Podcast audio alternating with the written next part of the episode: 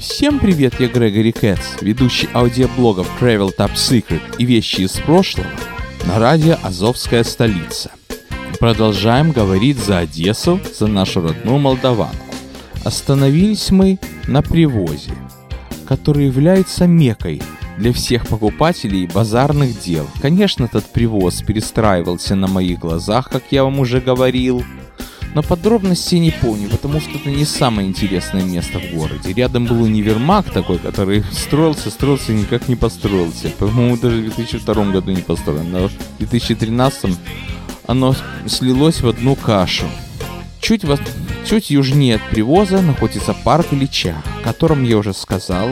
И больше всего самым интересным местом была там комната игровых автоматов. И больше всего мне там нравился игровой автомат Конек-Горбунок. Это была такая игра, которую по продвинутости я могу сравнить только с Nintendo, с Super Mario 3. Но правда, маленькая деталь, Nintendo ты сам себе дома играешь, а конек-горбунок там платишь 15 копеек, потерял три жизни, все, вали, отдавай место следующему игроку. Правда, до того ты можешь посмотреть, сколько раз я там обламывался. Но зато смотрел, как другие ребята играют. Конек-горбунок. Напротив зала игровых автоматов находилась танцплощадка. Место интересное. Там стал такой столб, на нем фонари. Потом этот столб я увидел валяющимся в металлоломе, недалеко от парка Ильича. Интересно там было, но родители не хотели, чтобы я туда ходил, чтобы мы туда ходили, потому что там собиралась молодежь, такая вот подвыпившая, подкуренная. Музыка там была, соответственно, не самая лучшая. Однажды мы проходили мимо репетиции, репетировала какая-то рок-бенда, и не то ли репетировали, то ли дурачились, и там гитара так играла, что как будто кто-то кричит, как будто пила. Меня это жутко забавляло. А мама сказала, что самое приятное этой музыке это тракт. То есть такая музыка была. За стеночку от парка Ильича был зоопарк. Кстати, должен заметить, что сейчас он называется Преображенский парк. Вот так вот вы его ищите, говорят, что он ухудшился и так далее. Там было много аллей, много чего интересного, он просматривался насквозь, было много деревьев. Еще он приметен тем, что там была одна территория типа детской площадки, которая потом стала чешским лунопарком. Ну не лунопарком, но в смысле местом, где эти чехи жили. А вот когда приезжал лунопарк, это был совсем не тот парк Ильича. Это было светопредставление. О Чехах я уже рассказывал в своем подкасте про Прагу. Не помню, когда это было, но подкаст такой был. Парк Ильича – это бывшее кладбище. Если внимательно смотреть, то там можно найти остатки памятника Веры Холодной. Это была очень знаменитая актриса, которая очень рано покинула мир. Ну и многие парки – это бывшие кладбища. Кстати, если посмотреть на второе кладбище, мимо которого трамвай едет, и парк Ильичатах, примерно одинаковая планировка. Ну вот помните, я в прошлом выпуске говорил про богадельню, которые очень э, пугающие слуховые окна были. Я спрашивал, что они такие страшные. Одного одессита спросил, он написал, что это было кладбище, может быть, поэтому. Хотя я не знаю. Архитектор Бернардарц уже давным-давно покинул мир. Вот еще вспомнил, что при входе в парк Ильича было кафе Ольвия. Я в детстве мечтал, что там у меня будет свадьба. Это была шутка. А по другую сторону парка Ильича, если идти на восточный выход, на юго-восточный, то справа будет 79-я школа, а слева будет улиц... слева будет кафе Черноморка. Черноморочка. А перед вами Ельцин. Я могу сделать отдельный подкаст, как ремонтировали эту водопроводную, Значит, если идти в сторону вокзала, а не в сторону Чумки, а Чумка, кстати, тоже имеет интересную историю. Это такая гора, под которой, когда была в Одессе чума, хоронили жертв чумы. Она этой горе там автозаправочная станция, воинская часть, потом маслозавод, но это не важно. Кафе Черноморочка. Очень мне она нравилась, внутри там было так хорошо, так весело, так комфортно я помню, что когда я отыграл этот академ-концерт, музыкальную школу тогда я ходил, мы с мамой зашли в Черноморочку, как всегда, угоститься пирожными. Они там были очень вкусные, очень сытные, их очень хорошо пекли. Стоили они 22 копейки, как по всему городу.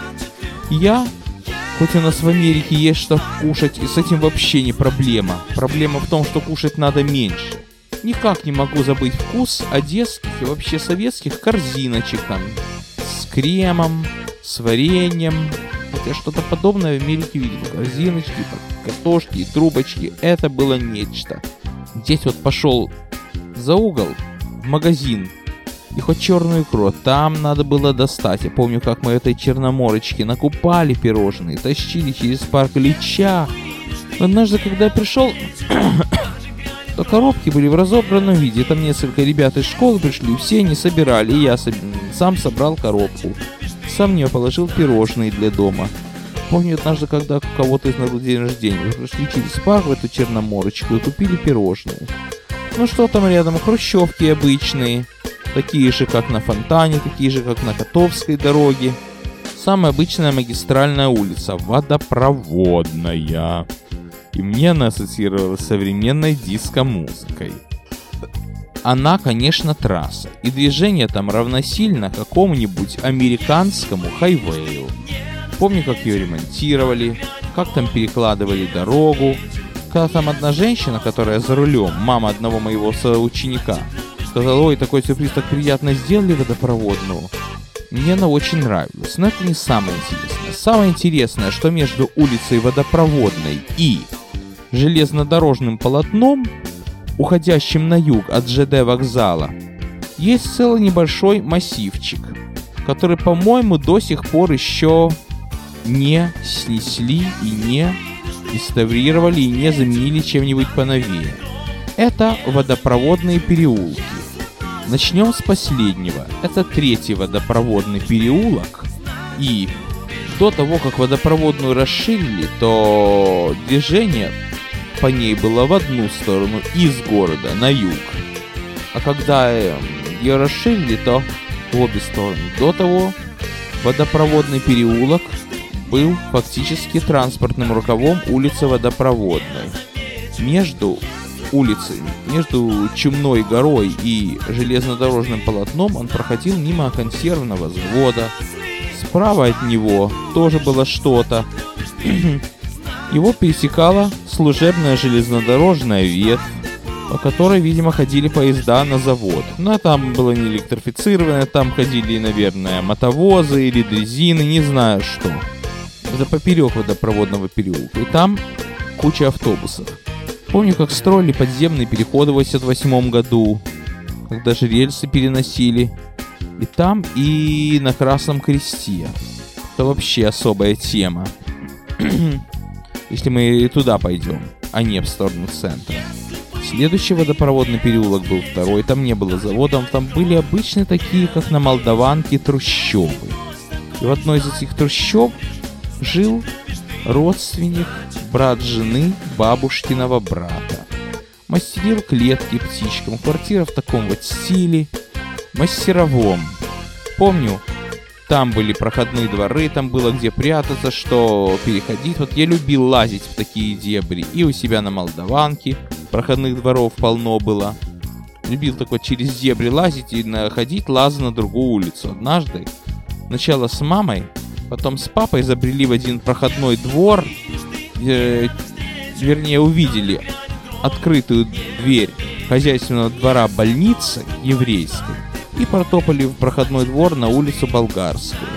И мы очень сильно рисковали, потому что если бы ту дыру уже замуровали или заделали, во-первых, там надо прыгнуть вниз немножко, но если бы ту дыру замуровали или заделали, мы бы имели шанс пройти через черных от больницы, а там можно увидеть и живых, и мертвых, как понимаете. Так что проходные дворы это очень такое рискованное хобби. Но в детстве все прощалось. Это же вам не Америка. Знаете, что будет в Америке, если вы в том же самом Бруклине? Захотите срезать угол, не ходить, через, не ходить вокруг через перекресток, через улицу, а просто пройти между чужими домами вас могут арестовать. Но это если вас заметят. А если вы пройдете и быстро смоетесь и ничего не украдете, то, может быть, ничего вам не грозит. Но я стараюсь не пробовать. Хотя есть такие дома, где огромные бэк-ярды. Вот недалеко от меня есть один такой дом, где огромный красивый такой вот задний двор, вернее целый квартал. Но это для машин. Я туда не захожу, даже фотографирую, так что убегаю. А в детстве ничего не боялся. Со мной всегда родители ходили. Интересное место. Водопроводные переулки, домики такие вот. Все это дебри Молдаванки. Еще. Это уж не та, не то, что по другую сторону вокзала, где жил мой двоюродный брат до переезда в Америку. Кстати сказать, водопроводная улица была настолько шумная, что когда ее ремонтировали и весь транспорт там не ходил, то прямо из парка Ильича были слышны тепловозные паровозные гудки. И даже как поезд идет, было слышно прямо из парка Ильича. И даже однажды из моей квартиры было слышно. Так что шум водопроводной улицы был такой, что мы его не слышали, но он перекрывал железную дорогу. Какая магистраль. А сейчас мы сядем на третий трамвайчик и поедем в центр города. Мимо вокзала, мимо привоза. И следующая остановка улица Чкалова и Советская армия, вернее Чкалова и Воровского, как при Советском Союзе. Это Большая Арнаутская и Малая. Малоарнаутская улица, она ближе к нам, ближе к югу, к Молдаванке, но это уже центр.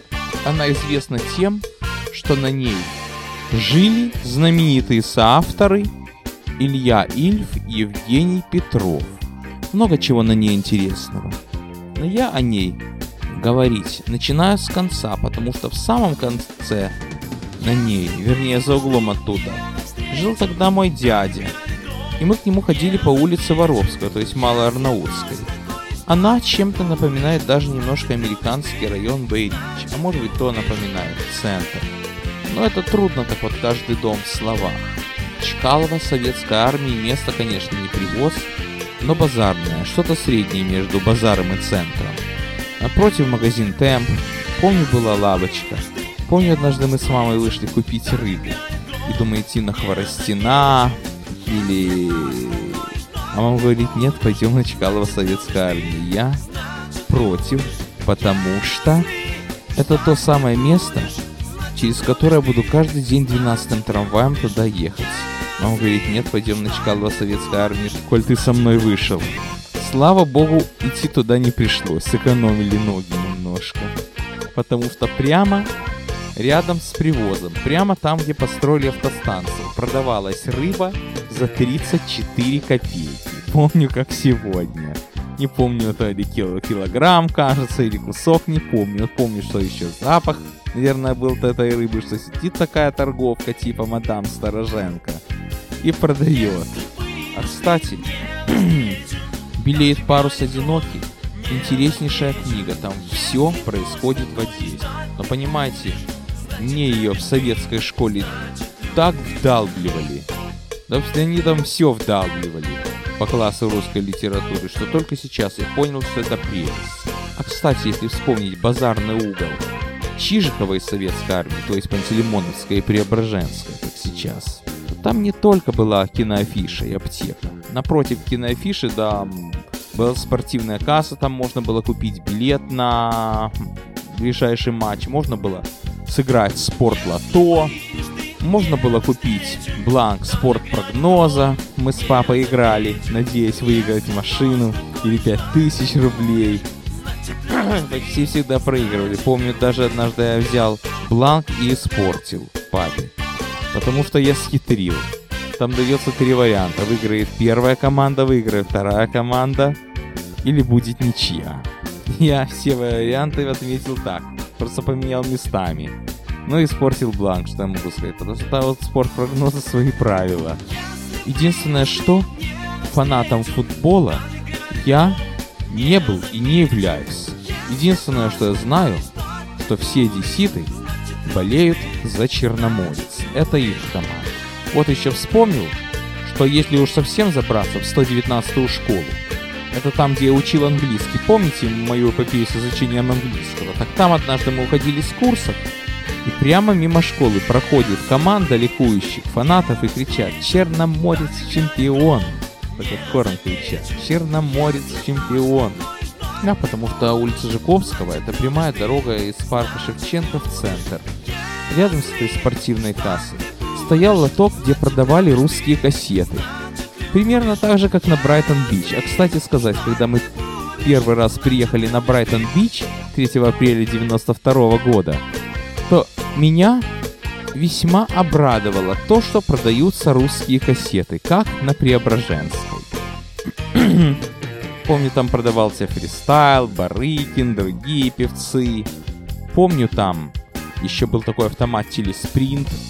Это такая компьютерная игра. Деньги или на что, не помню, играли. В наперске там можно было сыграть и потерять не за грош 25 рублей. Я в эти игры не играл.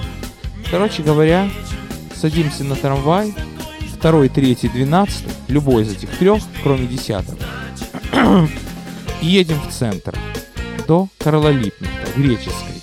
Там Соборка. Соборка — это первое место, которое я вспомнил из этой трассы, банальной. Через два года, когда мы приехали в Америку, что бы сейчас туда и постоять. Но там есть еще небольшая вкусность для меня. Это конец улицы Карла Липнихта, греческой, на котором находится два театра. ТЮЗ, театр юного зрителя, и Русский театр. Очень много раз меня туда водили со школы и с родителями ездил. Честно говоря, мне там было скучно. Это кощунственно, конечно, но это не самое любимое место для меня было. За... Просто сидел, просто смотрел. Хотя самый классный спектакль, который я в русском театре видел, это «Королева Молдаван». Театр Ришелье, режиссер Юлий Гринштун. Вот как раз перед тем, как Украина объявляла самостоятельность, наши ребята одесситы написали такой сценарий, что двор Мясоедовская 16 хочет отделиться от всего мира и от всей десни и построил границы. Чем кончилось, в общем-то, я не помню, кончилось миром. На спектакль смешнейший, я помню, там играли такие вот ведущие актеры одесской опереты, как Семен Крупник, Людмила Сатосова. Сейчас, к сожалению, не оба отошли в мир иной.